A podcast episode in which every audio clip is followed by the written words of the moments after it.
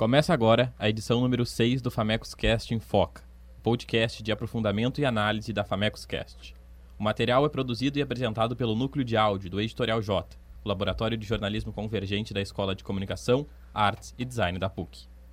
Nessa edição, nós vamos falar sobre o Brasil do futuro, o Brasil de 2040, o Brasil de 2050. Aquecimento global, aumento do nível do mar, cirurgias computadorizadas, envelhecimento da população, educação à distância, novos empregos e democracia digital. O que espera o Brasil nas próximas três décadas? É isso que a nossa equipe foi apurar nos últimos meses e traz agora para você.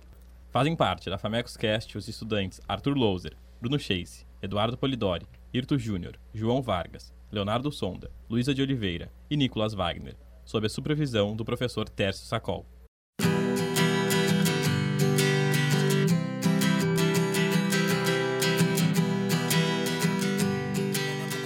2018 foi marcado pela mudança no cenário político. A primeira eleição presidencial desde o impeachment da ex-presidente Dilma Rousseff deixou claro o sentimento de insatisfação e necessidade de mudança. O cientista político Rodrigo Maier ilustra como viu os recentes acontecimentos políticos do Brasil. Em relação a esse ano, eu acho que esse ano foi um ano, primeiro, que pegou todo mundo de surpresa, né? É, então foi um processo muito longo que veio e que se encadeou nesse ano, um processo que pegou todo mundo de surpresa. Governado durante 14 anos por um partido de centro-esquerda, o Brasil levantava bandeiras ligadas a movimentos sociais e fortalecimento das minorias. Em contrapartida, a deflagração de esquemas de corrupção e o crescimento da insegurança e desemprego culminaram na insatisfação com o governo. Corrupção e segurança pública estiveram muito presentes no vocabulário dos brasileiros em 2018 deixando outros temas importantes de lado. Eu acho que a sociedade brasileira tem dificuldades, ela tem problemas estruturais e esses problemas não foram discutidos. Parece que o sistema político brasileiro ele é um sistema político, e isso ficou bastante evidente para mim em 2018, me parece um sistema político que não convida né, a participação popular. Vejo a democracia brasileira ainda como uma democracia, apesar de 32 anos já de experiência democrática pós-regime militar, eu vejo como uma democracia ainda imatura, né, porque os eleitores não estão sendo envolvidos nos assuntos realmente urgentes, como debelar a insegurança que nós temos nas grandes cidades, como melhorar os sistemas de transportes, como tornar a qualidade de vida melhor nas cidades e como enfrentar os reais problemas econômicos que nós temos nesse instante. Essa imaturidade apontada pelo economista e professor da PUC-RS, Gustavo Inácio, possibilitou que os candidatos apresentassem propostas menos aprofundadas. Isso fez com que apenas temas presentes na mídia fossem apontados nas campanhas eleitorais, deixando de lado vários aspectos problemáticos na sociedade. Assim, o sentimento construído pelo cidadão brasileiro de anticorrupção deu vantagem aos candidatos que se apropriaram dessa bandeira. Rodrigo Maier, especialista em partidos políticos, explica o movimento realizado pelos brasileiros nas urnas. A sociedade ela reagiu principalmente porque a política tradicional parou de dar resposta para essa questão da corrupção. A política tradicional foi vista e é vista até hoje como corrupta. A população identificou eles como um problema em relação à corrupção e, e, O brasileiro tem um perfil autoritário. Não, pesquisas aí mesmo do Rio Grande do Sul e outras pesquisas demonstram que existe um pensamento autoritário dentro da América Latina. É um processo mundial. Assim, a opinião pública mostrou sua tendência a pender para o lado que apresentava medidas contra a corrupção e melhora da segurança pública do Brasil.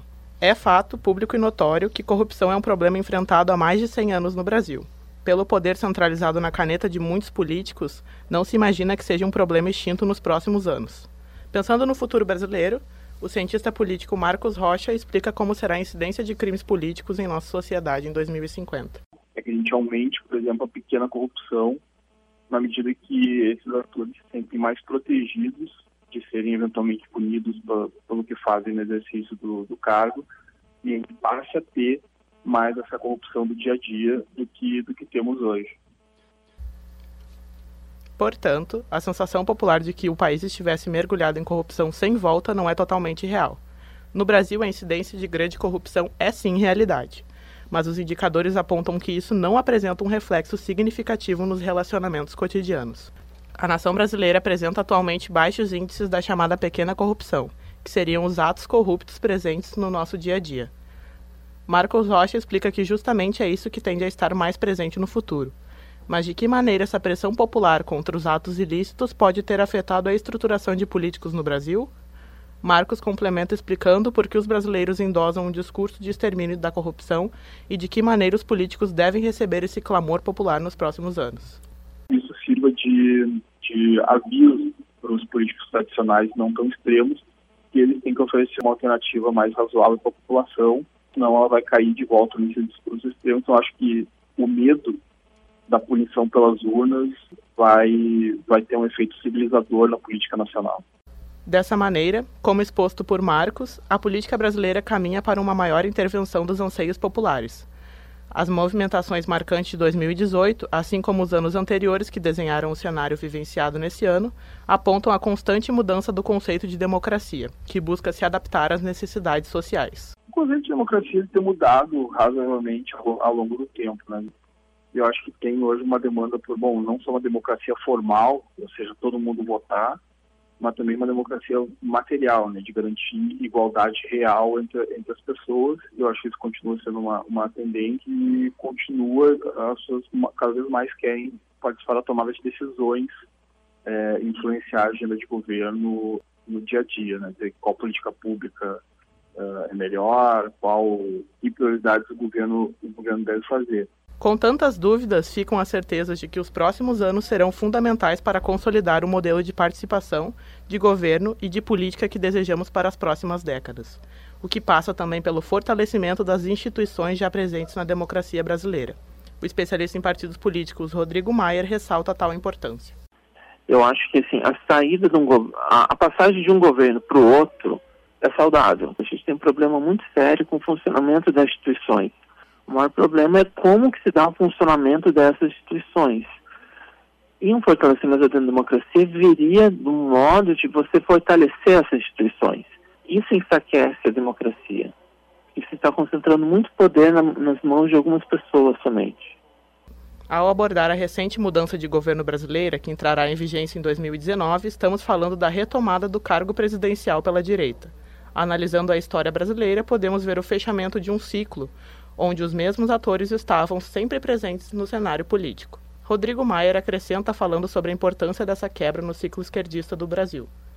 Nossos sistemas partidários eles têm uma grande descontinuidade. Ocorre algum ciclo, ocorre uma quebra democrática, trocam seus partidos, mudam seus nomes, os atores continuam os mesmos.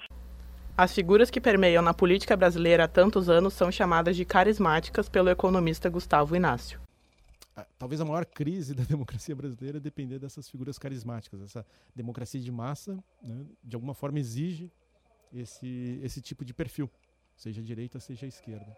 Desde, eu coloco como, infelizmente, né, está sujeito a crítica, mas desde 1930 tem sido baseado nessa ideia da liderança carismática. Um período que vai de 30 a 64, ele é um período sob influência, por mais que, que tenha se suicidado em 54, sob a influência do Getúlio Vargas. O período que vai de 64 a 85 tem um, uma liderança carismática numa instituição, que é o Exército. De 85 para cá, a gente encontra né, dois tipos de, de, liderança carismática: a de centro-direita, que antes no Fernando Collor, hoje no Jair Bolsonaro, e a do Lula, né, sempre na centro-esquerda. Eu penso que, até para despersonalizar, né, é, diminuir o potencial dessa, dessas figuras carismáticas que eventualmente assolam a, a política e a economia brasileira, é, é, seria interessante que nós cada vez mais pudéssemos é, fazer com que a burocracia estatal, a burocracia administrativa, pudesse assumir esses papéis. Isso nos faz questionar a ideia de polos opostos na política, já que hoje vemos ideias ligadas a figuras, deixando muitas vezes as ideologias partidárias serem manipuladas por individualidades. Estaremos falando sobre direita e esquerda em 2050? As aspirações duais ainda serão pertinentes? problema da, da, distribuição de renda provavelmente não vai estar resolvido até 2050, entendeu? Pelo ritmo que vai, às vezes resolve um pouco, às vezes volta um pouco. O problema de, da inclusão de enormes massas da população no mercado de trabalho, no mercado de consumo, garantia de direitos para populações, né, que esteja na Constituição, mas que não são garantidos para todo mundo na sociedade, né? A pensar a forma como a polícia trata segmentos distintos da população, uh, não acho que isso vai resolver até, até 2050. A gente vê que mesmo países centrais do capitalismo, como os Estados Unidos, tem, tem um aumento da desigualdade nos últimos anos.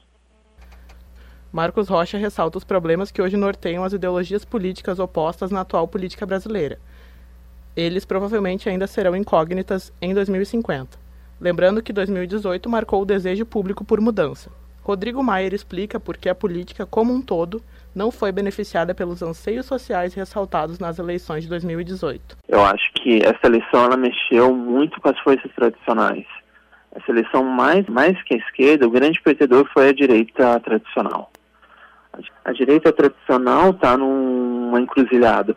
Ou de um lado ela apoia a questão da extrema-direita e se torna uma linha auxiliar, ou ela vai ter que tentar é, buscar o eleitorado mais moderado, que não vai votar. Então ela também vai precisar é, se principalmente vai precisar se reestruturar e modificar os nomes. Então, realmente, é, o, o sistema não entrou em colapso, mas ele apresenta uma tendência à mudança. Novos atores estão entrando, mas esses novos então vai haver um reordenamento das forças. Eu acho que não volta a ser como era antes, mas projetando o que pode ocorrer muito é surgir uma nova força moderada que busca aglutinar eleitores.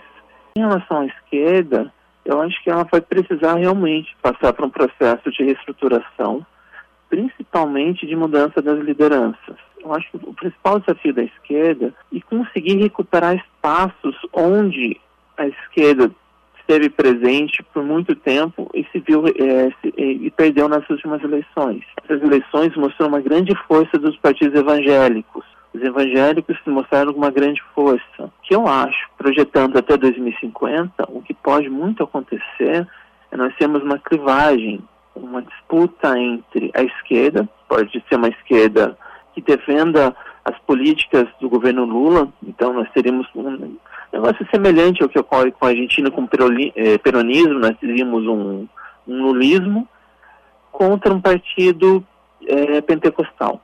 Rodrigo ressalta a possível organização política que permeia no cenário brasileiro do futuro.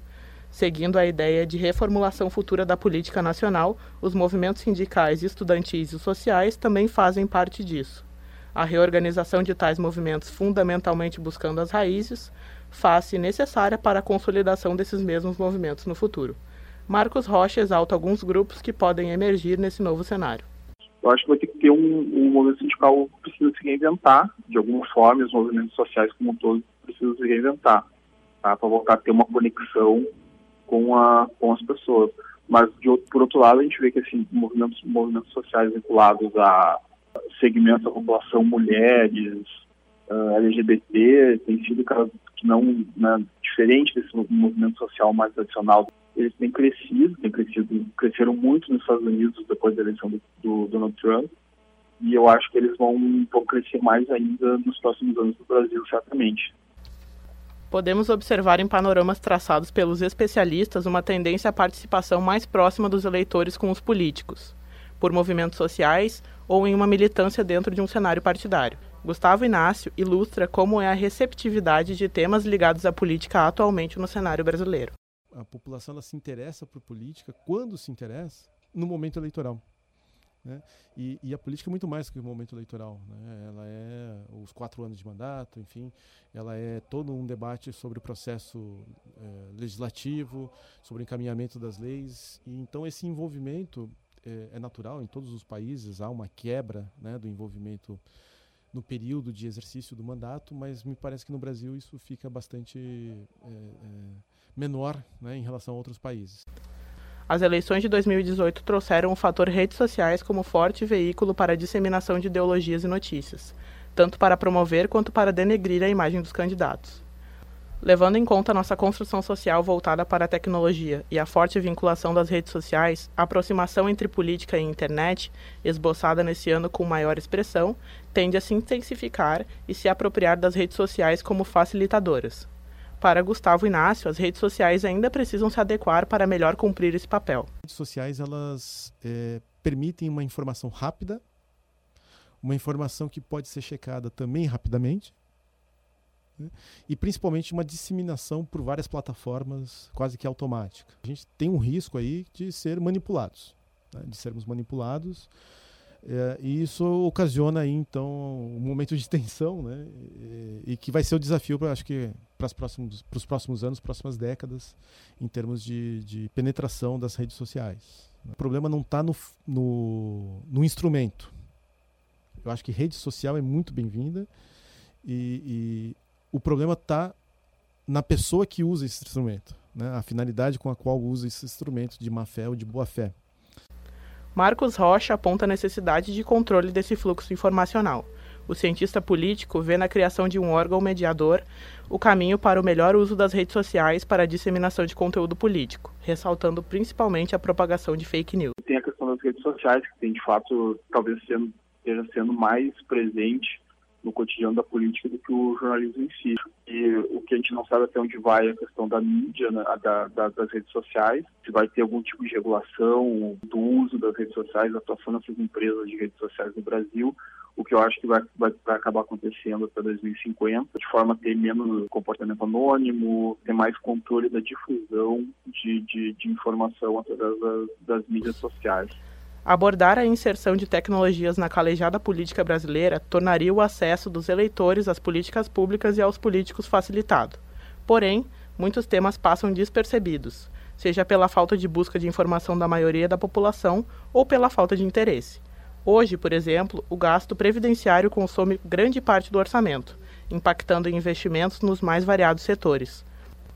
Mas o que torna essa reforma tão urgente, o economista Gustavo Inácio explica.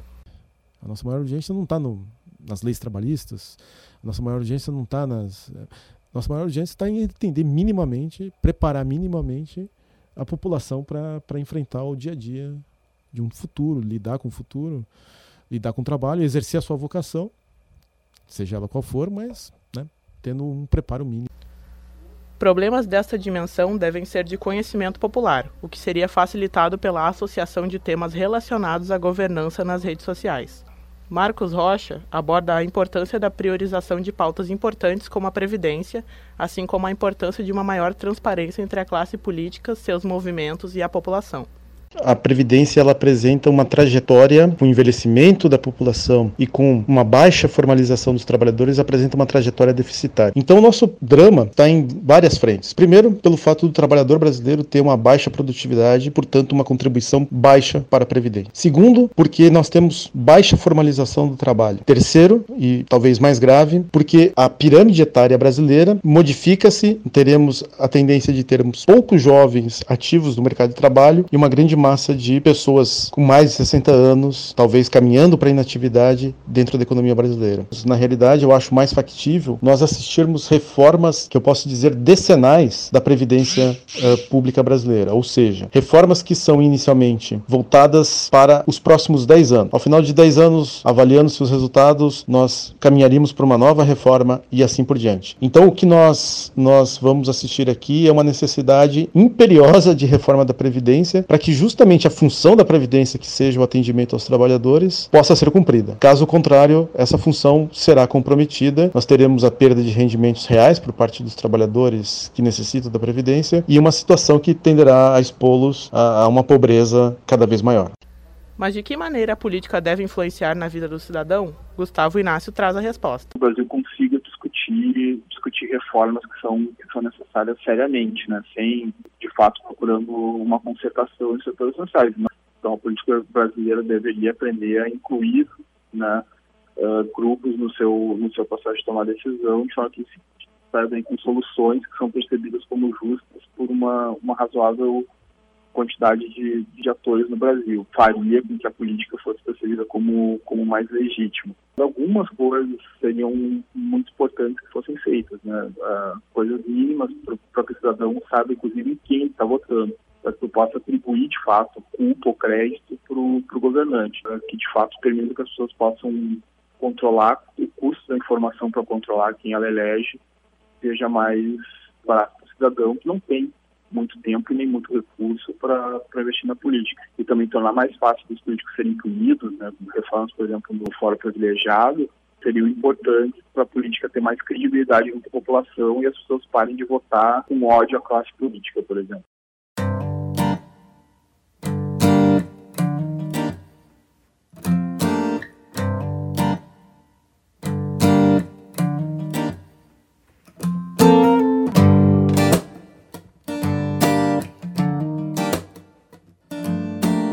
A partir desses movimentos, percebe-se uma gradual virtualização da política. É uma mudança de focos, principalmente no papel das instituições e das ideologias.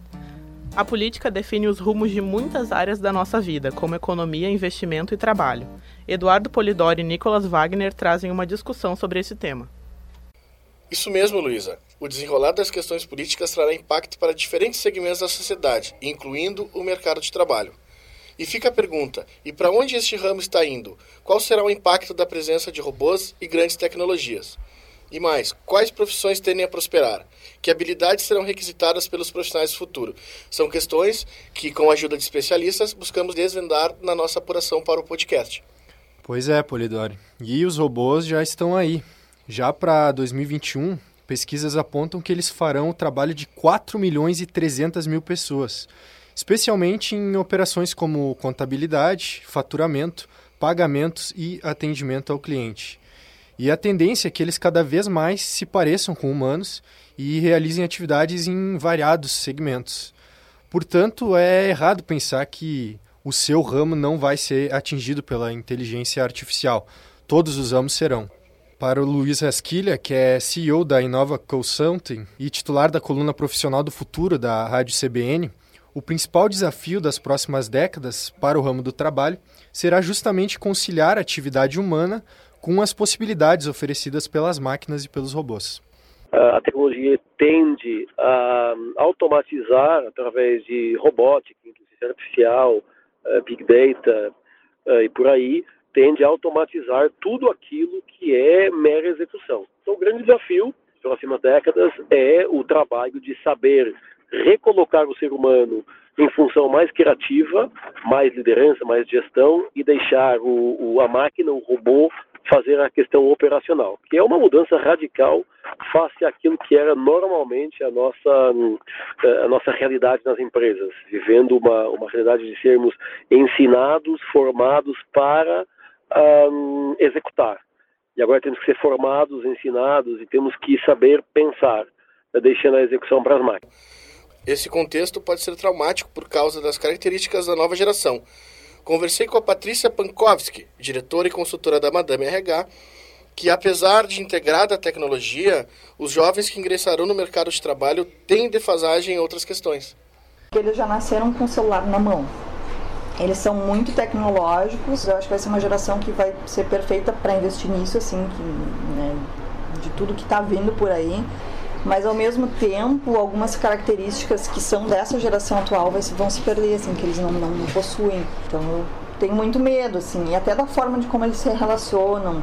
Vejo, eles têm dificuldade para várias coisas, assim, sabe? Essa juventude, assim, vejo que eles têm, ao mesmo tempo que eles têm acesso, eu acho que eles não utilizam tanto. Eles são muito questionadores, mas ao mesmo tempo não leem tanto tem várias coisas assim que, que eu ainda estou esperando para ver, sabe? Que vai ser difícil. Não vai ser em qualquer vaga que a gente vai converter. Tem, setores que a gente vai ter muita dificuldade em conseguir mão de obra daqui a uns anos em função do, do perfil de, de, vida que essas pessoas tiveram de infância, de juventude, de criação, até porque os próprios pais mudaram também, né?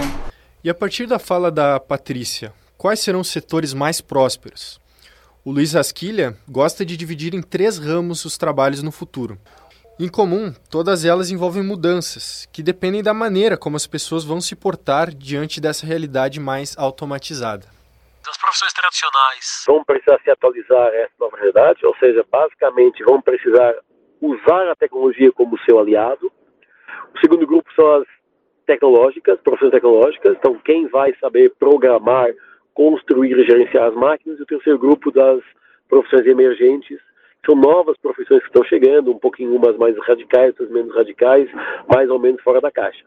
Agora, a gente sabe que algumas áreas de negócio, todas vão se transformar, umas vão, vão sofrer mais que outras. A gente vê que é áreas que tem muito a ver com a nossa convicção, educação, eh, alimentação, entretenimento, satisfação das necessidades básicas do consumidor, todas elas são, são profissões que tendem a prosperar.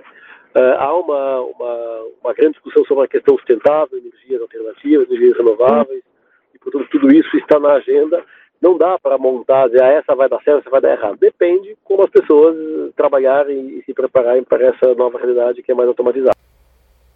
E a influência da tecnologia nos novos empregos é evidente. No entanto, Fernando Cotanda, professor do Departamento de Sociologia da URGS, ressalta que ela não pode ser dissociada dos aspectos políticos e sociais. A armadilha é pensar que essa tecnologia possui uma estratégia autorreprodutiva, independente de fatores sociais e políticos. A implementação ou não dessas tecnologias são fortemente influenciadas por arranjos governamentais e por dinâmicas e disputas internacionais. Se o Brasil seguir no rumo que está, apostando prioritariamente em commodities, em produção e exportação de bens primários e deixando de lado a indústria, e o combate à desigualdade, o nosso futuro como sociedade e o futuro dos empregos não serão promissores. A maioria dos empregos que estão sendo criados agora no Brasil são empregos ruins, informais, sem proteção social e sem contribuição previdenciária. No fundo da discussão sobre tecnologia e emprego também está a pauta ambiental, e o Arthur Louser e o Nicolas Wagner foram atrás de algumas análises sobre o futuro dessa área. Isso aí, João. E conforme a gente ouviu na fala do professor Cotanda sobre essa economia essencialmente agrária do Brasil nos próximos anos, a gente entra em outro tema que é o meio ambiente. E para o meio ambiente, o futuro do Brasil é tratado com grande preocupação pelos especialistas. Atualmente, as principais questões giram em torno de três pontos. Arthur. Exatamente, Nicolas. E o aquecimento global é uma das preocupações. De acordo com a Organização Meteorológica Mundial, a OMM, o planeta está agora quase um grau mais quente do que estava antes do processo de industrialização. Outra questão delicada é o desmatamento, especialmente na Amazônia, que já chegou a 4 mil quilômetros quadrados. Além disso, também preocupa o uso intensivo de agrotóxicos nas plantações, que faz com que o Brasil seja o país que mais consome esses itens no mundo. Os níveis chegam a 7,3 litros por ano por pessoa, para o professor do Departamento de Ecologia da URGS, o Demétrio Guadanin, todos esses problemas têm tendência a se acentuar no futuro, especialmente pela pouca atenção dada às questões ambientais por parte do governo brasileiro. Concordando com a questão trazida anteriormente pelo professor Cotanda no âmbito do emprego, o Guadanin também acredita que nas próximas décadas o Brasil dificilmente se tornará um país desenvolvido, tendo uma economia cada vez menos industrial e mais agrária, o que, para ele, o Guadanin, coloca a nação em uma posição desfavorável. Eu não vejo nenhuma perspectiva, ou vejo muito pouca perspectiva, né, nesse período de tempo, é, do Brasil se desenvolver, né, e se aproximar da, da condição de um país mais desenvolvido. É, a, a, nossa tendência já é, nos anos recentes e, e tende a se reforçar é, no, no, próximo período. É de ter uma economia cada vez mais menos industrial e mais agrária, um país cada vez mais focado na exportação de produtos primários de baixo valor agregado. E, a, e, isso coloca o Brasil numa posição desfavorável em termos de cenário mundial, né? basicamente como um país exportador de grãos e minérios. Com várias questões ambientais preocupantes no Brasil, é fácil pensar em vários cenários pessimistas. Para o professor Guadanin, esse cenário seria marcado pela ocupação dos biomas com foco exclusivo na exportação dos minérios brasileiros. Já a visão otimista que o professor consegue vislumbrar para o país nas próximas décadas seria representada por uma agricultura diversificada e sustentável. Olha, num cenário pessimista, a Amazônia e todo o, todos os biomas brasileiros, né, Cerrado, Mata Atlântica já está nessa condição, né, mas Amazônia, Cerrado, Pampa, que ainda não foram é, intensivamente ocupados, né, vão estar intensamente ocupados por monoculturas de exportação, né, soja e celulose, basicamente. E a gente vai ter enormes mineradoras é, extraindo minério para exportação. Esse, do ponto de vista de uso do solo, né, seria o, o pior cenário. No melhor cenário, a gente vai ter uma agricultura é, sustentável, diversificada, é, preocupada com a qualidade dos alimentos, com o abastecimento do mercado interno, com agregar valor aos produtos, né? e, e uma mineração focada no desenvolvimento nacional, né? focada em gerar recursos para alavancar o desenvolvimento do país, né? e não apenas para abastecer né, o mercado global sem gerar renda nacional e sem distribuir renda dentro do país. Outro ponto citado pelo professor é a mudança radical da matriz energética do Brasil. Atualmente, 36,2% dela é composta pelo petróleo, mas esse recurso deve se tornar escasso nas próximas décadas.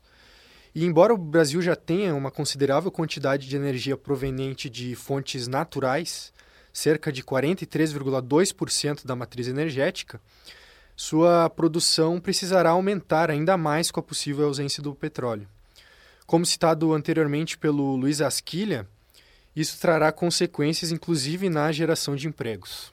É, existem vários indicadores sugerindo que o pico da produção e consumo de petróleo está se aproximando, né? O, o ano de 2030 é um, é um ano repetidamente sugerido nessas análises. E dali para frente, né, uh, o petróleo vai se tornar progressivamente mais escasso, mais caro. E isso vai forçar uma mudança na matriz energética. A gente já vê algumas tendências hoje, né? Se elas vão se consolidar no longo prazo, é, eu não, não condições de avaliar, mas a tendência atual, né, é do, do, do, e é o que a gente imagina, né, em termos de energia do futuro, é uma importância cada vez maior de uma, de, da energia elétrica a partir de fontes renováveis, especialmente eólica e solar. Um dos fatores que tem maior influência no combate ao descaso com o meio ambiente é a educação ambiental. Os especialistas da área são unânimes em afirmar a importância de discutir também isso para assegurar melhoras para o futuro. O descaso não está presente somente com questões ambientais, mas é também aparente em todos os aspectos educacionais brasileiros. O país conta atualmente com 48 milhões e 600 mil alunos na educação básica, distribuídos em 184 mil escolas, segundo dados do Censo Escolar da Educação Básica de 2017.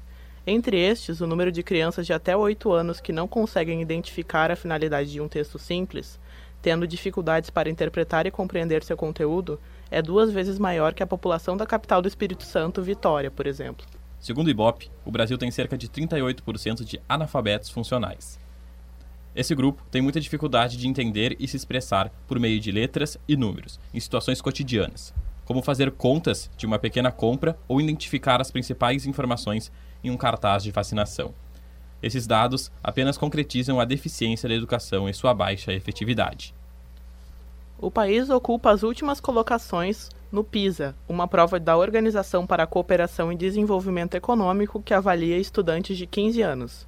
No levantamento de 2015, que contempla três categorias, leitura, matemática e ciências, o Brasil ficou abaixo da média em todos os segmentos, figurando nas posições de números 59, 63 e 65, respectivamente. Raquel de Oliveira, coordenadora do Centro de Excelência e Inovação em Políticas Educacionais, explica a importância da educação para a construção de uma sociedade saudável. A educação, ela é a grande mola mestra para uma mudança de qualquer país. Volto a dizer, não é uma bala de prata isolada, mas ela trabalhada com a interface com as outras áreas do governo, de governança, de gestão pública, pode sim trazer avanços bem grandiosos para o nosso país. Né? Nós temos as pessoas como foco, nós precisamos, precisamos garantir o direito às aprendizagens para todo e qualquer brasileiro, para que essas pessoas possam ter a, a capacidade e o direito de exercerem suas cidadanias de forma plena. Então, se investirmos nessa educação de qualidade, vamos conseguir ter sujeitos muito mais capazes e, por tabela, avanços enormes em nosso país. Com a reinvenção das tecnologias de aprendizado, devem vir os avanços tecnológicos que estão cada vez mais presentes na vida dos jovens. A partir da grande influência das redes sociais e da internet em nosso dia a dia, o bombardeio de informações tornou-se rotina. Porém, esse fluxo informacional não pode ser considerado conhecimento, como aponta o doutorando em sociologia pela URGS e pesquisador da governança da internet no Brasil, Fabrício Solanha. A partir é um bom exemplo né, de como educação, por exemplo, não é só você fazer chegar informação né, para as pessoas, até porque se você pensar 2018 a gente está discutindo uma questão como essa, né, de uma educação entre aspas, né, supostamente seja neutra, faça se contar os dois lados, que não tenha espaço para doutrinação, quer dizer, são, são tipos de, de concepções que já foram vencidas no século XVI, XVII, né? Mas por que, que ele, como é que ele se torna tão importante ou que ele toma agenda pública do debate nacional? Justamente porque informação não é conhecimento, né? E eu acho que o que a gente percebe muito nos últimos anos é que uma enxurrada de informação nem sempre é conhecimento. Ela, ela pode ser distorção de fatos, ela pode ser uma captura do debate, da agenda pública. Fabrício explica como o aprendizado deve valorizar vários aspectos da atual realidade dos jovens. O impacto deve vir desde o posicionamento do estudante até a compreensão das realidades. Sônia Bonelli, coordenadora do curso de Pedagogia da PUC do Rio Grande do Sul, lembra que há conceitos que precisam ficar bem claros. Informação nem sempre significa conhecimento. Muitas vezes as pessoas ficam na superficialidade da informação, não indo ao encontro de referências mais substanciosas sobre o que está sendo divulgado. Conhecimento exige aprofundamento teórico. Logo, a enxurrada de informações às quais estamos expostos não significa que os brasileiros estejam tornando-se mais inteligentes ou conhecedor das realidades.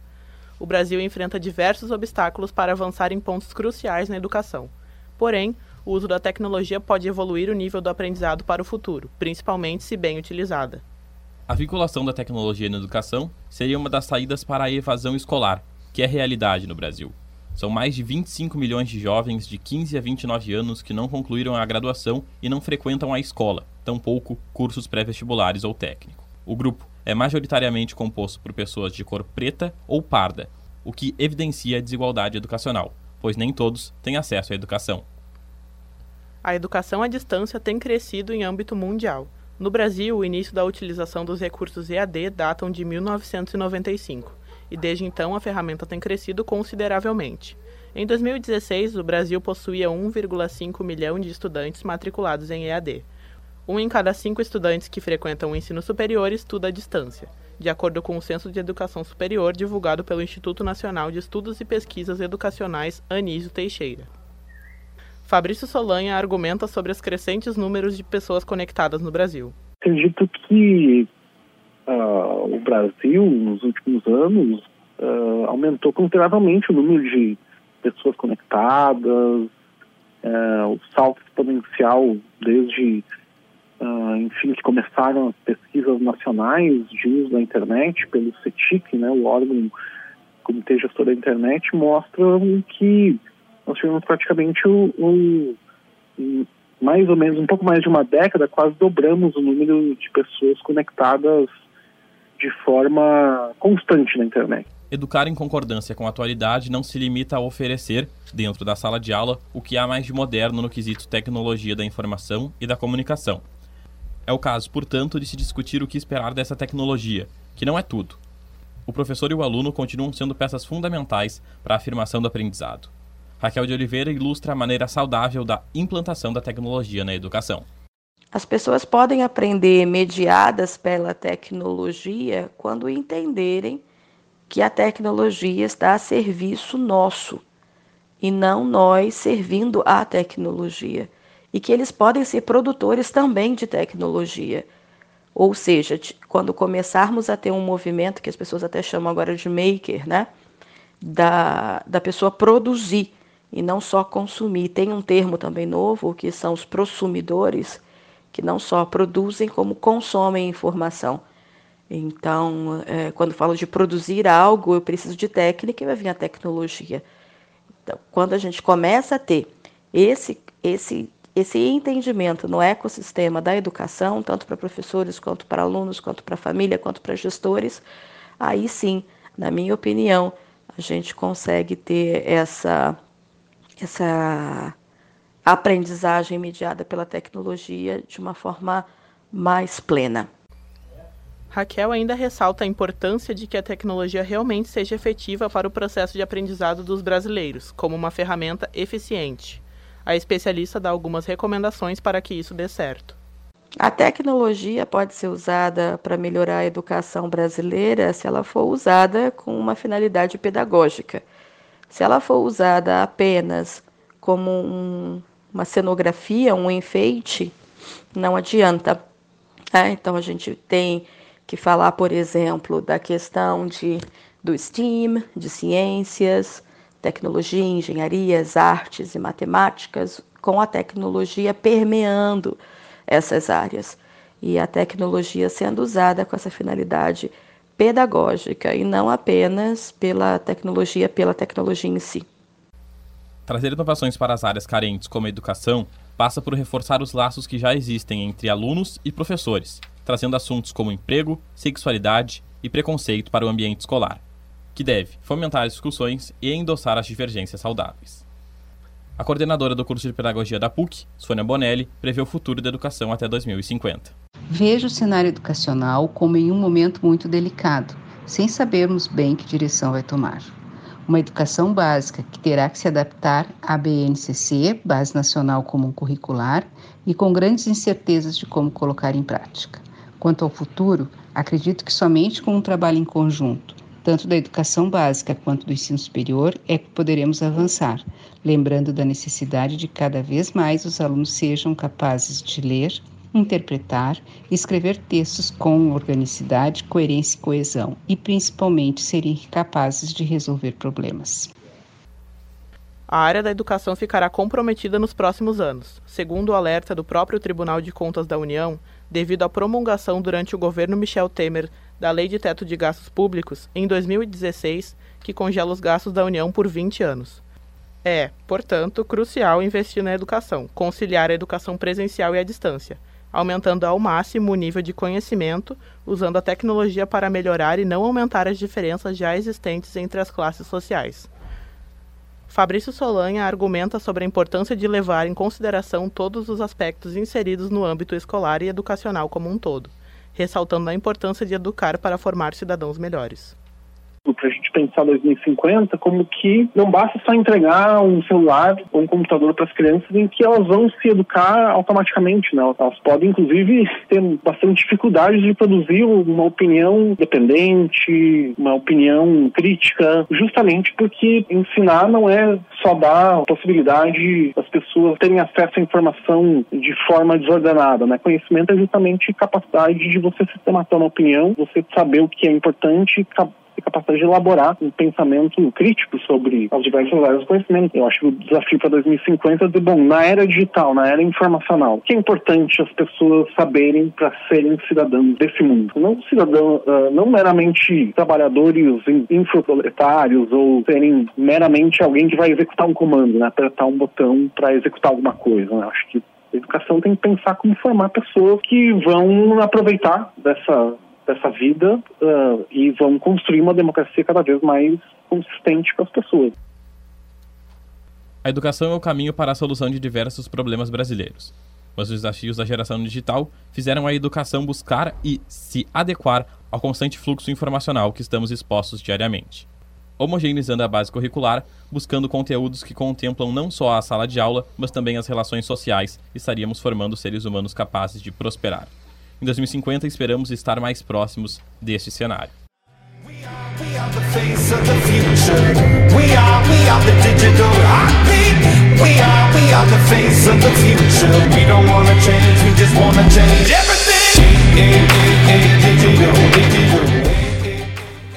E não é só a educação que preocupa o futuro dos brasileiros. A saúde atualmente é motivo de diversas discussões, Leonardo Sonda. É isso mesmo, João porque ao encontro dos outros temas já citados, a saúde também preocupa a nação brasileira para as futuras décadas. Os investimentos são altos, tanto na educação como na saúde, embora as demandas sociais sejam cada vez maiores. Em 2017, o governo federal investiu 107 bilhões de reais na área médica e 84 bilhões de reais na educação. Mesmo com os investimentos altos, os serviços não são bons em geral. É, Léo, e com a diminuição da taxa de fertilidade e o aumento da expectativa de vida, o Brasil em 2050 será um país bem mais velho do que é hoje. Em um país mais velho, os gastos com saúde e previdência tendem a aumentar bastante. Em outra via, as tecnologias que potencializam inovações nas diversas outras áreas citadas também podem revolucionar os tratamentos de saúde e diagnósticos no país. Para Renato Sabatini, biomédico e um dos fundadores da Sociedade Brasileira de Informática em Saúde, as tecnologias terão grande influência no futuro. Na próxima década, podemos prever que as tecnologias eh, vão ter cada vez maior importância numa confluência entre dois grandes ramos da tecnologia médica.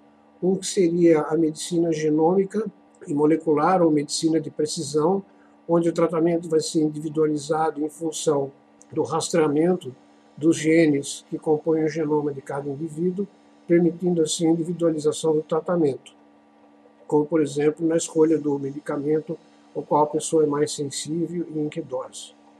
Do outro lado, vai haver um grande aumento no uso de tecnologias como inteligência artificial, computação cognitiva, big data, aprendizado de máquina, equipamentos de robótica, de automação, que vão substituir gradativamente algumas tarefas representadas por seres humanos, mas que vão, em grande parte, servir de apoio para a atividade de diagnóstico e tratamento. Portanto, a influência vai ser cada vez maior e uma preocupação bastante grande são os custos envolvidos com o aumento dessas tecnologias.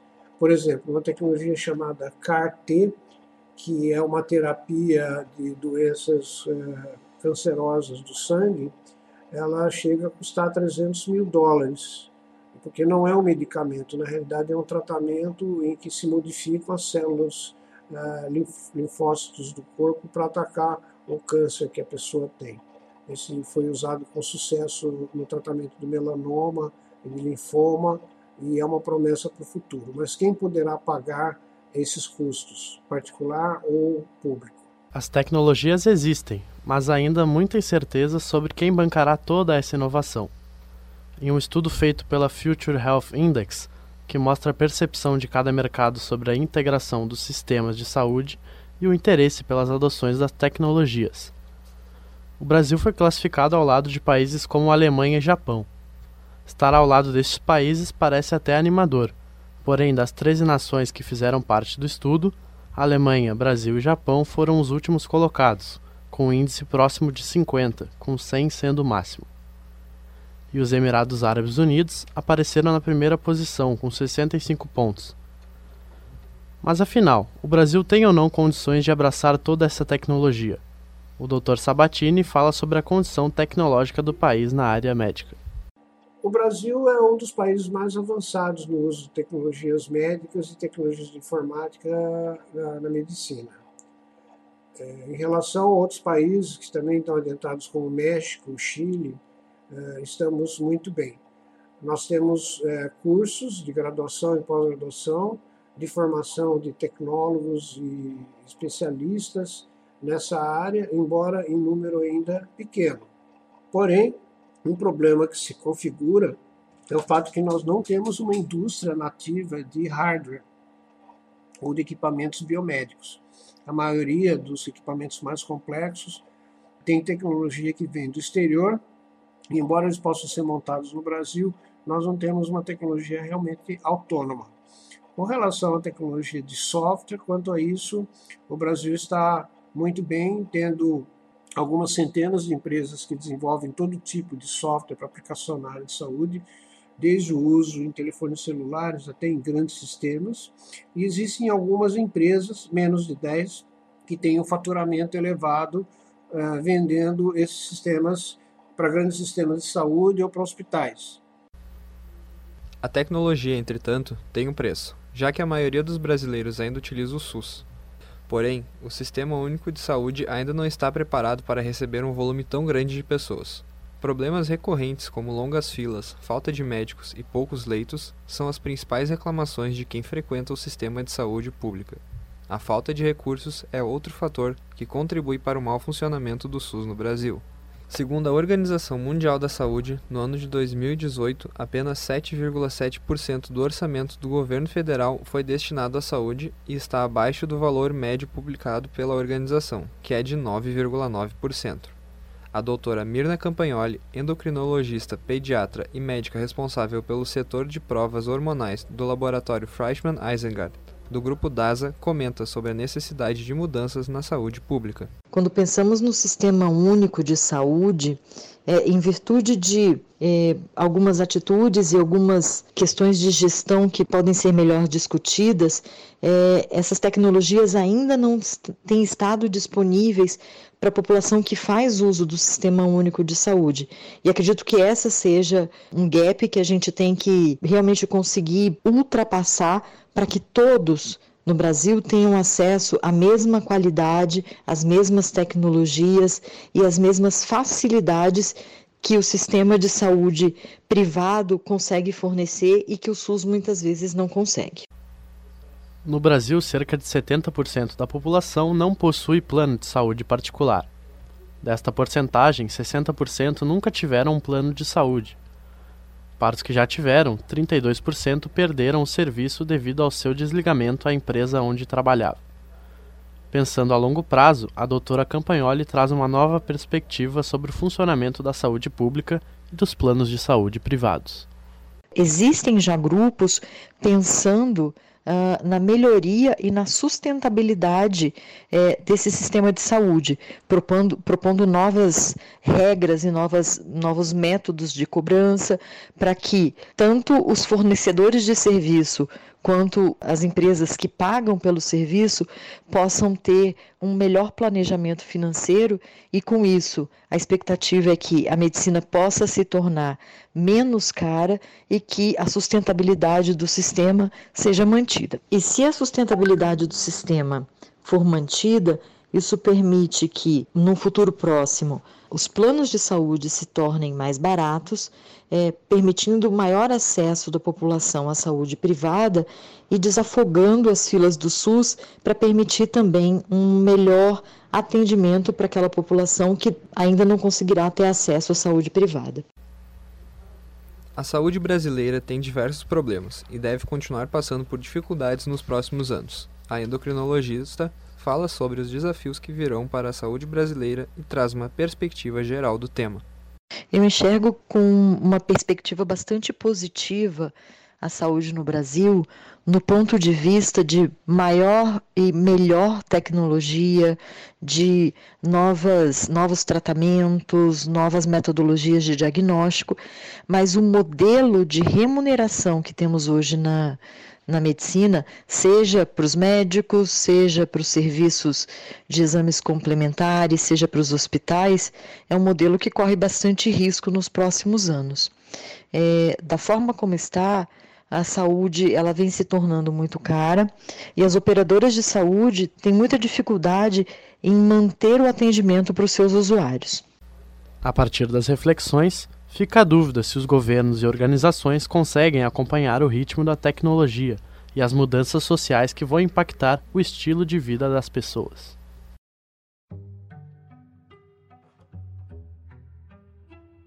Esses assuntos todos, como vimos, vão impactar o jeito como você e eu trabalhamos, votamos ou vivemos. E é por isso que vamos discutir agora um pouco sobre a convergência desses temas e como percebemos isso. Muito bem, na mesa aqui comigo com a Luísa no debate estão o Irto, Leonardo, o Eduardo Polidori e o Arthur Louser. E o que me chamou a atenção em todos esses temas é que a tecnologia é um fator presente em todos os temas, na saúde, na educação, na política.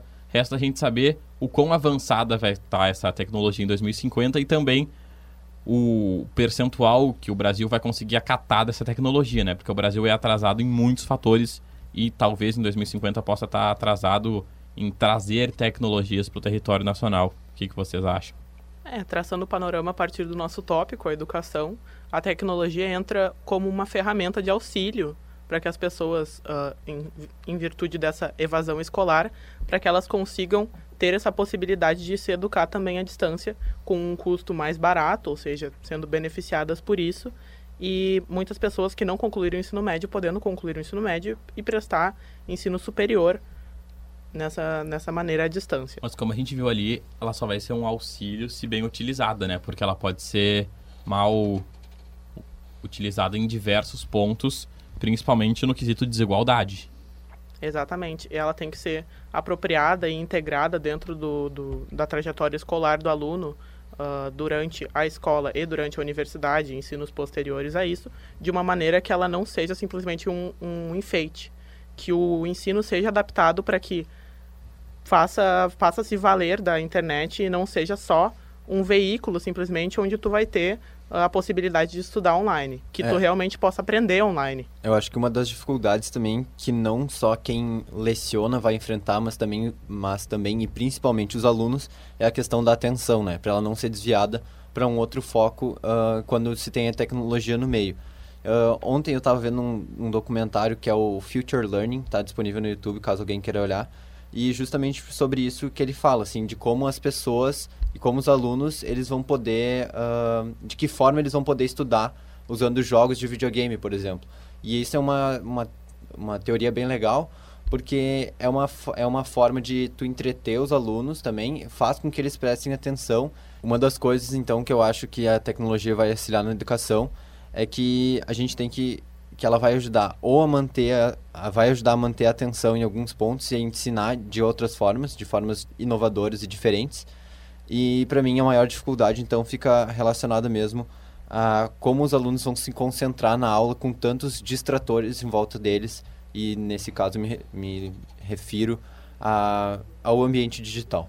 Tem que ser uma mudança gradual, né? Tipo aos poucos para o pessoal se acostumar com uma mudança tão drástica assim da, da educação. Eu acho que uh, outra coisa bem importante de ressaltar é que eu acho que o, a maneira como o aluno aprende hoje ela tem que ser reformulada ela já está passando por um processo de reformulação a partir da base comum curricular, que vai, vai integrando um, uma mesma linha de ensino em todas as instituições escolares do, do Brasil, porém aí cada instituição adaptando da melhor maneira para si própria. Eu acho que isso já, já cria um panorama meio que de homogeneidade entre os jovens brasileiros.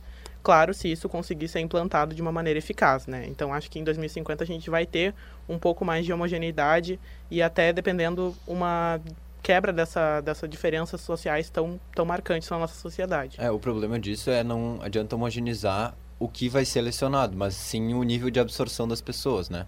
Que é uma coisa que é bastante, que a gente tem noção que é bastante desigual e a gente daí a gente pode discutir como em 2050 a tecnologia pode afetar esse nível de, de entendimento das coisas que a tecnologia vai aliar à educação. É, tem, tem que. A tecnologia, sim, ela vem para nos ajudar, mas há uma qualidade, né? há uma diferença de qualidade na educação à distância e na educação presencial. Né? Não há Exatamente, dúvida porque disso. a educação à distância ela não é preparada para realmente. Uh, ela não tem uma integração dela, como, como o conhecimento pode ser adaptado para essa educação à distância através da internet. A internet tem que ser só uma ferramenta, mas a pessoa tem que conseguir absorver o mesmo conhecimento que ela absorveria dentro de uma sala de aula. Eu acho que esse é o maior desafio de, da integração da tecnologia dentro da educação. Tu sabe que uma das principais tendências de emprego para 2020, 2030 é justamente o professor EAD. O professor, a quantidade de cursos EAD que serão oferecidas para os alunos. Porque a gente não vai ter muito tempo, a gente cada vez mais vai, vai correr mais. Então a gente não vai ter muito tempo. Então a gente, talvez a forma como a gente tem aula, por exemplo, não vai mais existir daqui a uns 30 anos. Porque a gente sempre vai estar na correria. Então, cada vez mais os cursos de EAD vão, vão estar tomando esse campo, né? E sim, a educação vai ser... Vai ter que mudar o jeito de dar aula, porque o nosso estilo de, de receber as aulas é muito antigo. 1800 e pouco já era assim. Do mesmo, a professora na sala e a professora na frente do quadro negro falando e passando coisa no quadro. Tem que mudar, tem que vir uma inovação muito forte nesse, nessa, nesse quesito, né? Muito bem, a gente está falando agora de educação, mas o que me chamou a atenção, que a gente até citou na educação, é a desigualdade. A gente pode falar disso no quesito política também, porque como vai estar tá a desigualdade no Brasil em 2050, principalmente com um governo de direita, que tende a deixar a economia levar os, os rumos sociais do Brasil, como em 2050 nós estaremos com esse quesito porque a gente viu ali da desigualdade até mesmo uh, racial dentro do ensino, A gente viu também que a saúde, uh, 70% dos brasileiros não tem uh, plano o plano de saúde particular. Como isso vai ser no futuro com essas minorias? Eu digo socialmente, eu digo economicamente, em todos os sentidos. O que, e vocês acreditam? E a tendência do, da população brasileira é aumentar, né? A gente sabe, o, é aumentar e ficar mais velha. Então, como a gente falava no quesito educação, talvez vai ter menos gente para educar, porque o Brasil vai se tornar um país mais com, velho. com uma pirâmide mais europeia, digamos assim, com mais idosos e menos jovens. Mas, os, entretanto, o sistema de saúde e a previdência, por exemplo, vão ter uma, uma demanda muito maior, né? Então a gente tem que ver como os investimentos dos próximos governos vão vão acarretar nesse sentido, né? É, como se as Brasil... privatizações vão dar certo ou não, se esse dinheiro ele vai ser investido, se a desigualdade ela vai diminuir, porque o Brasil, como a gente viu, ele tem uma tendência econômica de crescer. Só que acontece onde é que vai estar esse dinheiro? Esse dinheiro vai estar bem distribuído? Como é que vai estar o índice de, do, de Gini do Brasil em 2050, por exemplo? Eu acho que vai estar bem baixo. Isso significa é. que a desigualdade vai ser tremenda. Vai ter muita coisa, e essa coisa é o dinheiro, é o capital, na mão de poucas pessoas. O Brasil vem num uma onda de crescimento anêmico muito forte, onde ele cresce muito pouco, crescimento que não é nada significativo, justamente por ter um mercado de trabalho muito uh, vulnerável, onde as pessoas são demitidas muito rápido, da mesma maneira que elas são contratadas muito rápido, porque o trabalho informal no Brasil tem crescido. Mas quanto à previdência, eu acho que é muito importante que essa reforma seja feita e que essa reforma contemple todos os setores, não somente os setores que recebem pouco, e sim os setores que recebem muito. Por, mas o que os especialistas que a gente entrevistou e que a gente colocou no tópico de política falaram sobre o assunto é que a força que um governo tem que ter para fazer uma reforma completa da Previdência é uma coisa muito uh, descomunal, é uma coisa que não é a realidade do Brasil no momento. Então, para que um governo consiga fazer toda essa reforma de uma maneira integral, seria uma força muito grande, teria que ter uma... Uh, unanimidade, né? É, teria que ter uma unanimidade, teria que ter um apoio popular muito forte. Sobre as desigualdades sociais, os nossos especialistas eles falaram que as, desigualdades sociais tendem a continuar existindo, da mesma maneira que o Brasil, ele, a cultura do Brasil é uma cultura desigual, é uma cultura onde ela beneficia muitos, muito poucos, com a riqueza centrada em muito poucas pessoas, quando a grande maioria da população, uh, como a gente viu ali, quase 40% da população é analfabeta, sabe? Então são questões assim dessa, dessa maneira que continuarão a ser pertinentes, justamente por isso a gente continuar a gente continuará tendo essa dualidade de direita e esquerda. É um ponto interessante porque Uh, como tu disse, o Brasil precisa estar tá totalmente fechado na reforma da, pre da Previdência. A gente nunca teve tão dividido, tão, uh, como a gente pode dizer... Polarizado. É, polarizado, bipartidário, no momento, direita e esquerda, essa, essa rixa. E no momento, essa unanimidade, eu creio que até em 2050 ela não vai chegar, porque demanda muito tempo. É, eu acho também difícil. E eu acho principalmente que esse ano foi um ano muito atípico para o cenário brasileiro, de, até porque a gente quebrou esse ciclo da esquerda, né? A gente elegeu um, um, governo de direita, o que ficou meio quebrou quebrou a continuidade que o Brasil estava tendo e então o que a gente tem a ver, óbvio que essa inserção do governo de direita agora na presidência, ela meio que é, é natural na democracia, já que a gente tem essa, essa diferença de, de partidos e coisas do gênero. Mas o que eu queria falar, que eu me lembrei agora, é que sobre os movimentos sociais, a gente estava falando sobre a disparidade social do Brasil. Os nossos especialistas eles falaram que a tendência é que os movimentos sociais, ou seja, os coletivos, as pequenas, os, pequenos, os pequenos grupos reivindicando por alguma coisa específica, eles cresçam e se fortaleçam. Principalmente o grupo feminista, uh, grupo de negros no Brasil, indígenas, coisas desse gênero se fortaleçam, até porque eles vão ter que se reinventar, já que eles passaram tanto tempo perto do governo o governo de esquerda tem essa tendência de aproximar os movimentos sociais, uh, movimentos sem terra, coisas do gênero, e esses movimentos agora vão ter que se reinventar para serem independentes do governo e continuar essa manutenção e continuar sobrevivendo. E uma outra questão que tem que se transformar aqui no Brasil é o meio ambiente e a questão das fontes de energia, né? O nosso entrevistado do meio ambiente, ele acredita que a forma de energia que a gente vai utilizar em 2050, a matriz energética, ela seja a partir da energia solar ou energia eólica. Só que, como a gente discutiu também antes, esse tipo de geração de energia, ele também tem os seus impactos ambientais, né? Então a gente também teria que discutir quais são esses impactos, de que forma eles uh, vão nos afetar de que forma a gente pode contornar eles e quais outros impactos vão ser criados ainda que a gente nem sabe, né? É, o governo deve avaliar bem o investimento que vai fazer no meio ambiente, porque a gente conhece há pouco tempo a usina de Belo Monte, né? O grande fracasso do governo do PT, na minha opinião. O fracasso ambiental, no caso do governo do PT, foi a construção de Belo Monte, que é uma usina que não produz nada e teve um impacto ambiental muito grande. Né? E as usinas hidrelétricas, elas produzem uma energia muito cara, né? Que desmata demais e é uma energia muito complicada e é a principal fonte energética do Brasil hoje. Não, e só lembrando que a gente está uh, considerando outras matrizes energéticas porque se, pre se prevê que o petróleo, logo logo, ele já vai chegar no seu fim, né? Que a gente não vai ter mais acesso ao petróleo porque é uma fonte de energia não renovável e que demora bilhões de anos para se, se concretizar de novo. Então, a gente não teria mais acesso a ele. Ah, os, os veículos elétricos talvez vão ser o futuro, talvez, do, é, e o, transporte. E o próprio veículo elétrico não como uh, talvez como o próprio gerador da sua própria energia, entendeu? Que, por exemplo, o veículo com um, um teto solar é. que daí consiga captar energia para fazer com que ele se mova. Mas vou, mudando um pouco, saindo um pouco da matriz energética, eu acho que a gente pode uh, falar um pouco sobre a agricultura, né? Porque é uma coisa que a gente usa muito agrotóxico, a gente desmata muito para isso. E uma das das formas que a gente tem de contornar isso é o programa de integração de lavoura, pecuária e floresta, que teoricamente uma época do ano se usa o campo para tal coisa, depois para outra e depois para outra. Eu acho que essa é uma das formas como que a gente vai poder, além de não prejudicar tanto o meio ambiente, a gente vai poder comer coisas melhores, mais saudáveis e a gente vai ter esse carimbinho assim mais mais não, menos impactos uh, ambientais a partir dessa integração entre lavoura, pecuária e floresta. Isso que você está falando é a, é a rotação de cultura? Também. Então, o que eu queria falar sobre energia é que o investimento em energia solar, que é a energia que o Arthur falou que provavelmente em 2050 vai, vai aparecer mais no, no, no território brasileiro, é que ela é uma energia cara de início, porém ela gera custo-benefício ao longo do tempo.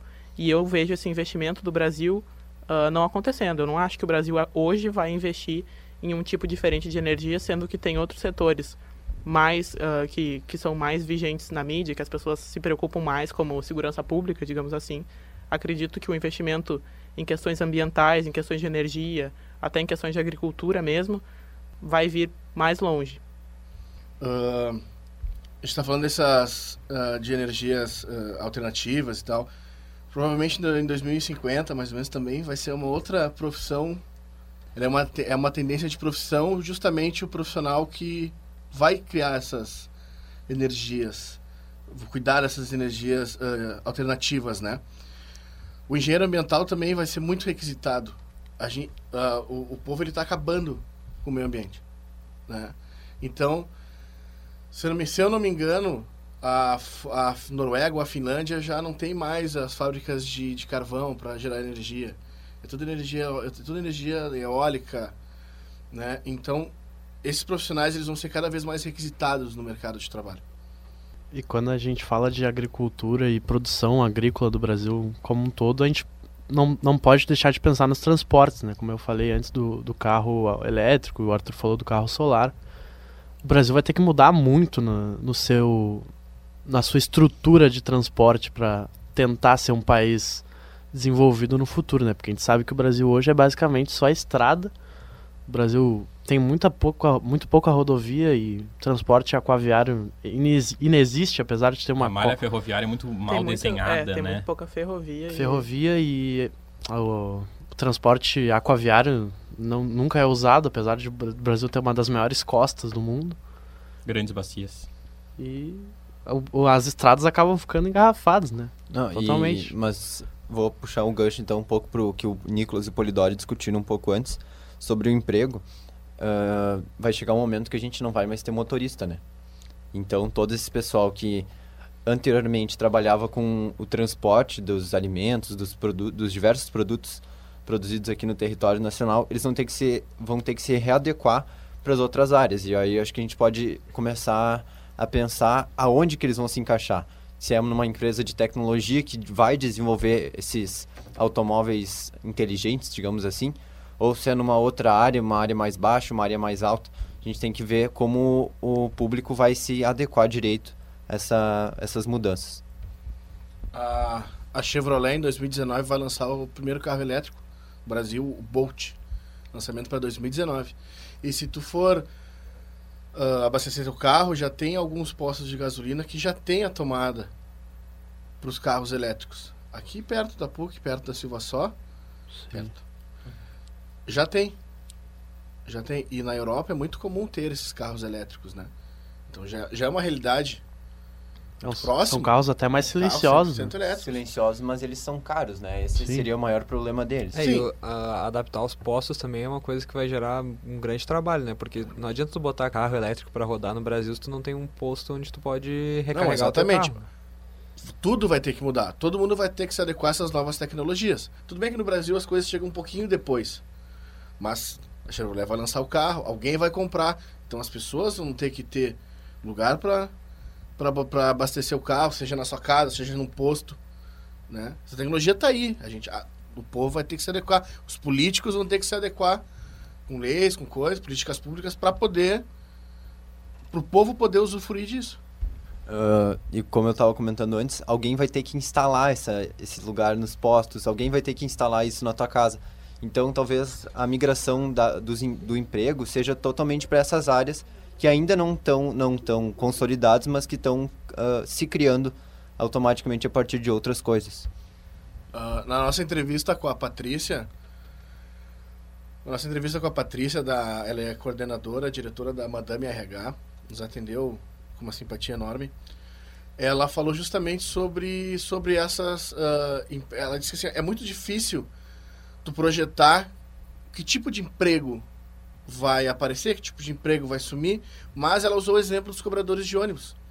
Que em breve já não vai mais ter o cobrador de ônibus. Não faz sentido. Não faz sentido, exatamente.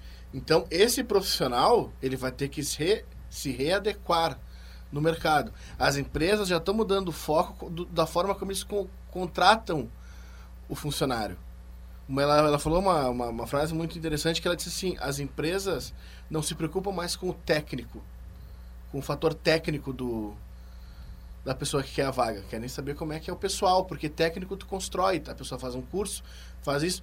Então essa é uma oportunidade, se a gente for pensar do, dos carros elétricos, dessas novas tecnologias, quem sabe o, o não é oferecido um curso para esses cobradores se voltarem ao mercado de trabalho. Eles vão precisar trabalhar, eles vão precisar pagar conta.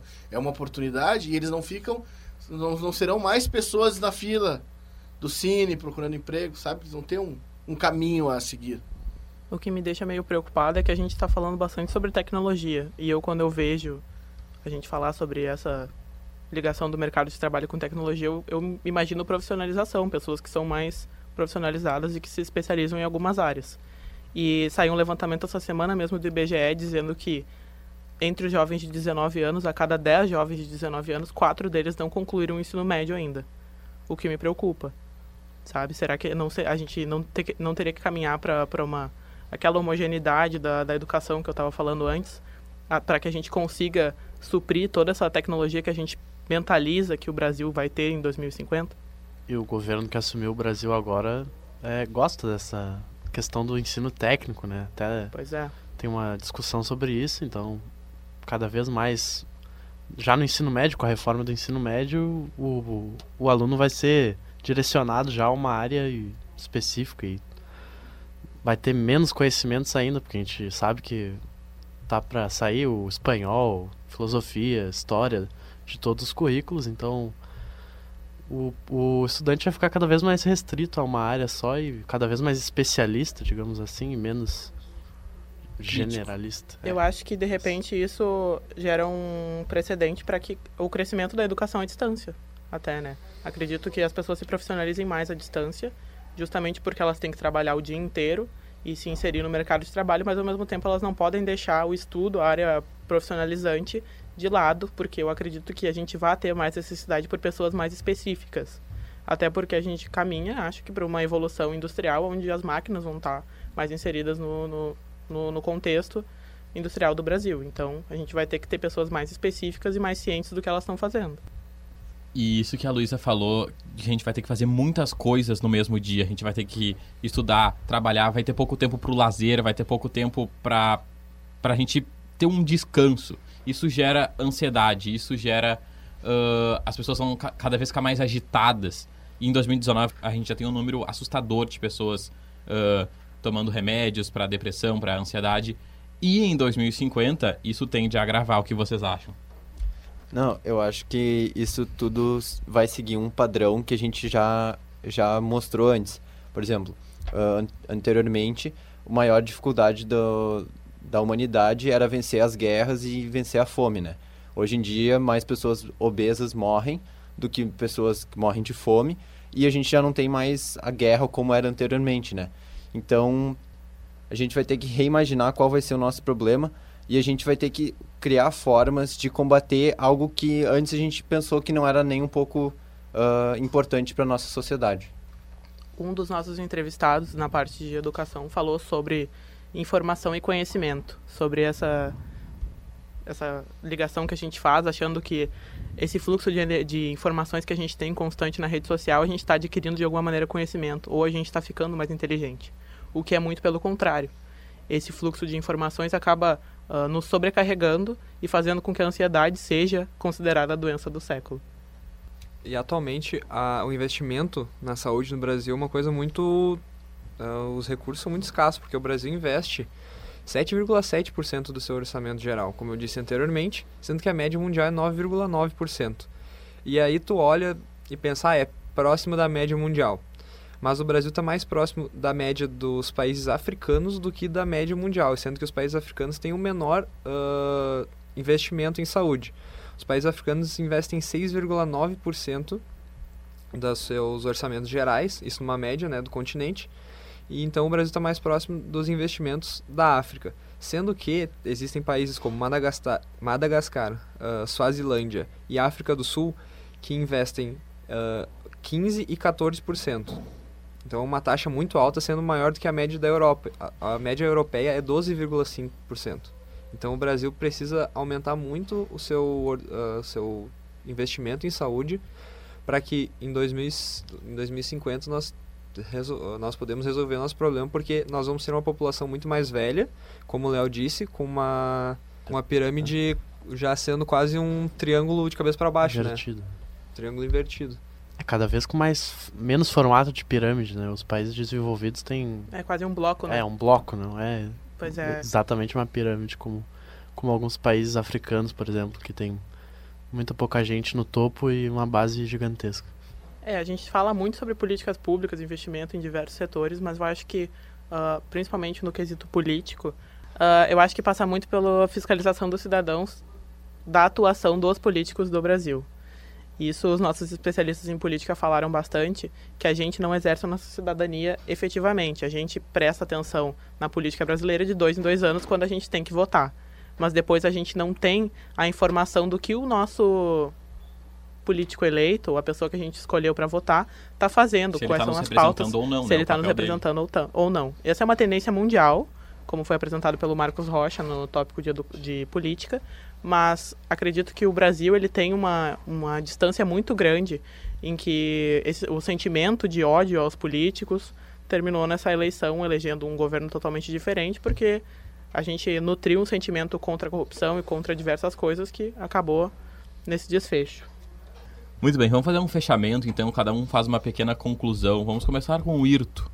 Ah, trazendo mais a minha área, assim, a saúde, né? Eu acho que é uma coisa muito preocupante para um futuro principalmente a saúde pública no país, eu acho que tem que ser re reestruturada. E eu acho que o governo tem que começar a olhar com novos olhos, né, principalmente o novo governo e os futuros, para que no para que daqui 40, 50 anos o Brasil possa ser um país que atenda bem a sua população e levando em conta novamente aquela mudança de de público, né? Porque a maioria da população brasileira será composta por pessoas acima de 40 anos. Então o cuidado vai ter que ser muito maior e uh, a nossa taxa de, mortal, de longevidade vai aumentar e o brasileiro uh, possivelmente passe dos 80 anos já ali em 2030, 2040 já, porque vem aumentando muito rápido. Então, cuidados com a saúde. E hospitais geriátricos também, isso Sim. significa que o futuro vai ter que ir para essa área, a área da medicina. Quem está estudando medicina é uma profissão que provavelmente, como o Irto disse, e isso são os números que, tá, que estão mostrando para a gente, é que essa área da medicina vai crescer. Por exemplo, quando tu vai entrar num curso de medicina, vai ingressar na, na faculdade de medicina, você vai se especializar na área de, pedi de pediatria ou na área geriátrica? A gente já tem um, um le uma leve tendência a saber o que, que o futuro vai pedir desse profissional. É, e assim como a doutora Mirna Campagnoli falou, é, a medicina está se tornando muito cara. Então é uma coisa muito complicada. Para ser bem atendido no Brasil, se tu não tiver um plano de saúde atualmente, tu não consegue ter um atendimento que, tu, que a pessoa mereça. Então, uh, e também a mudança do, de como vai funcionar um plano de saúde, como eu citei anteriormente, também é uma coisa muito importante, porque as pessoas, muitas pessoas não têm condições de pagar um plano de saúde, mas ganham por causa dos seus trabalhos. Então a questão do trabalho também vai ser muito importante, unido à saúde nos próximos anos do Brasil. Arthur. Isso que o Irto falou eu acho bastante interessante, principalmente na área do emprego, que já acontece em alguns outros ambientes, como o da agricultura, por exemplo, que com as lavouras cada vez mais automatizadas, menos pessoas são necessárias para trabalhar lá.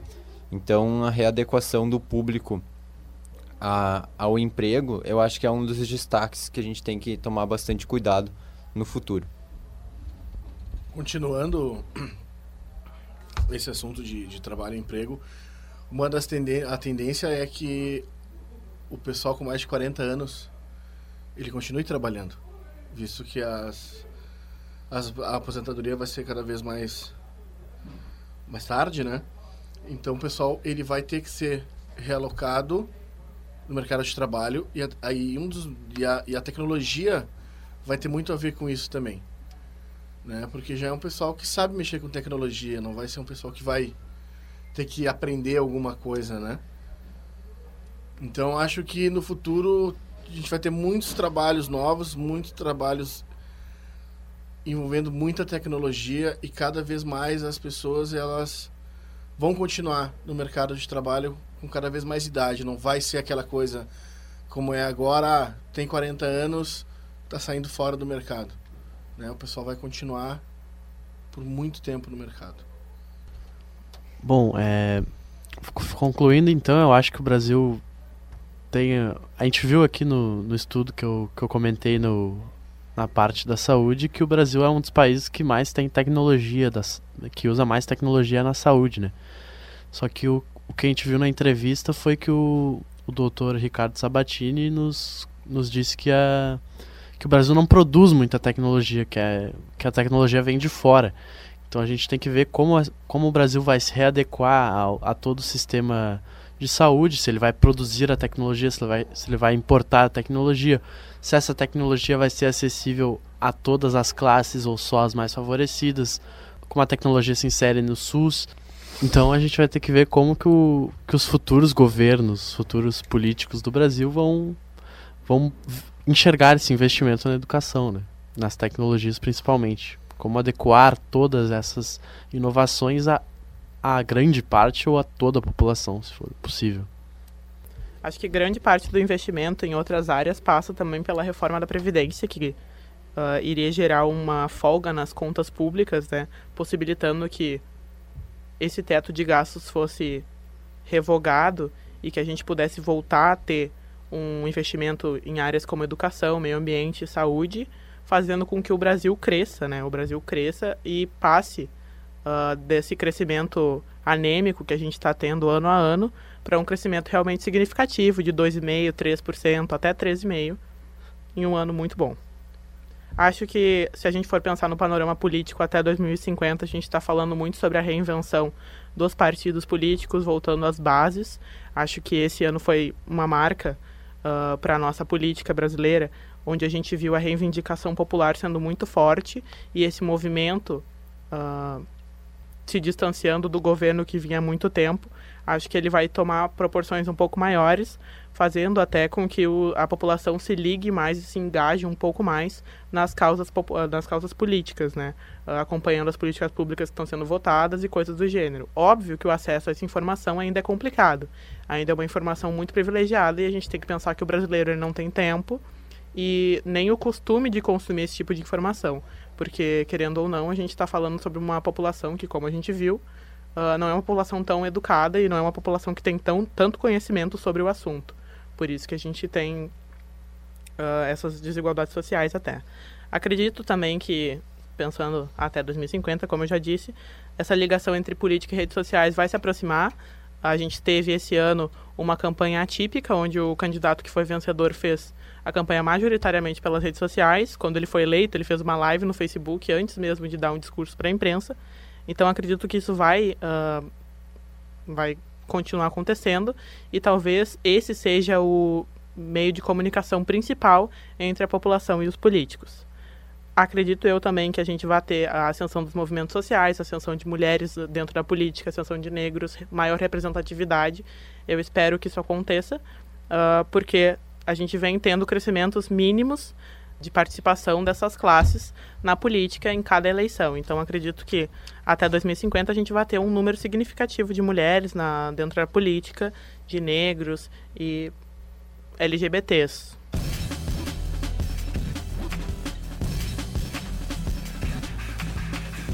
E é claro que tudo isso que comentamos anteriormente fica melhor explicado quando se tem exemplos. Pensando nisso, separamos alguns livros, documentários, filmes e séries que abordam um pouco do futuro.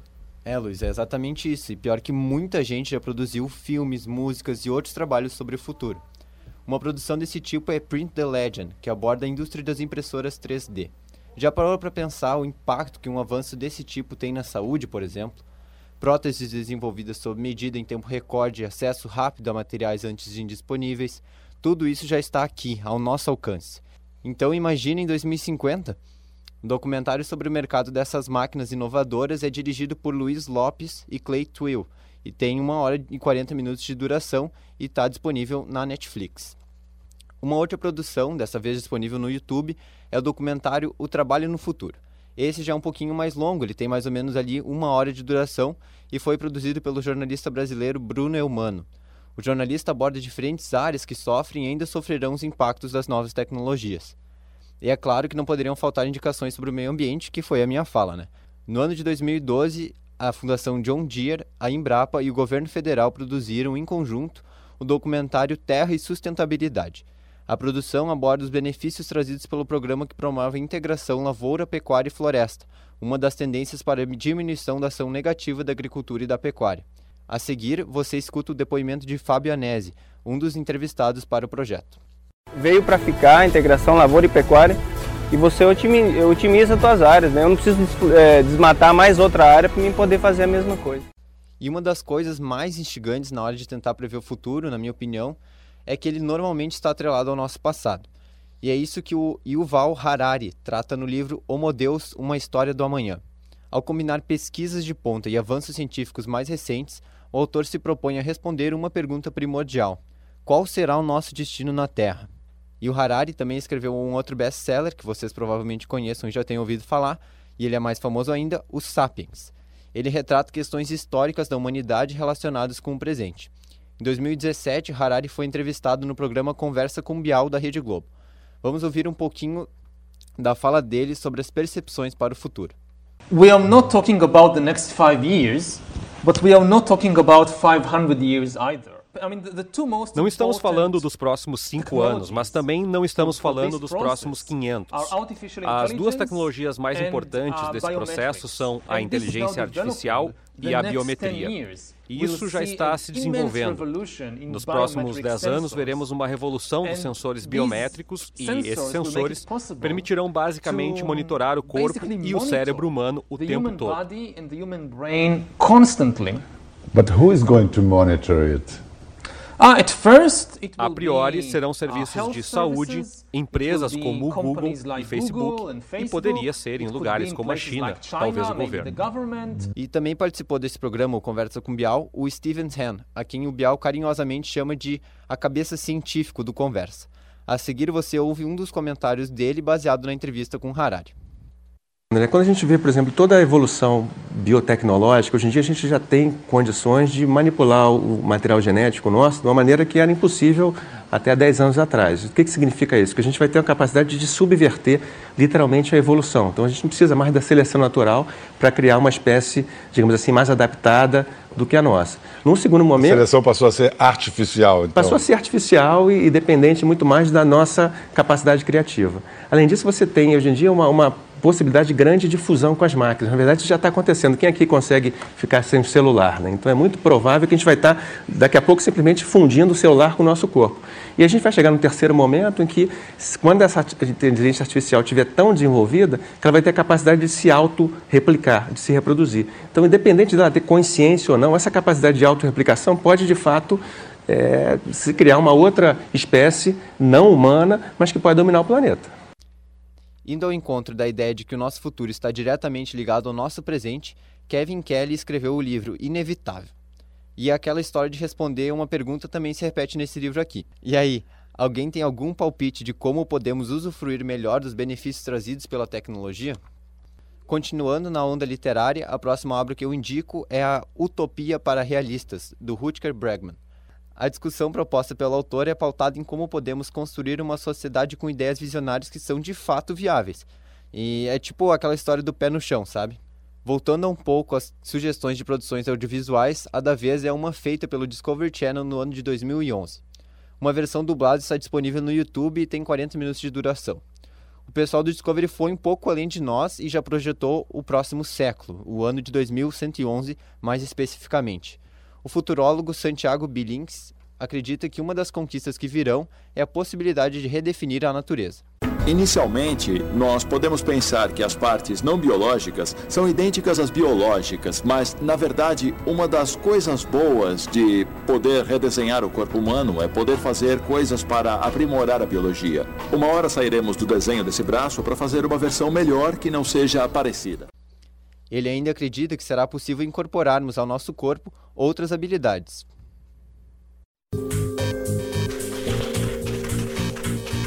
Em milhões de anos de adaptação, a biologia encontrou soluções extremamente surpreendentes para se adequar a esse mundo. Em 100 anos, poderemos incorporar ao nosso corpo muitas das habilidades que nós vemos nos animais, além do que também imaginamos ou até mesmo sonhamos. E calma que ainda não acabou. Lembra do tema tratado anteriormente pelo Nicholas Wagner e pelo Eduardo Polidori? Então, tem mais gente que se preocupa com isso também. Dessa vez são dois pensadores do MIT.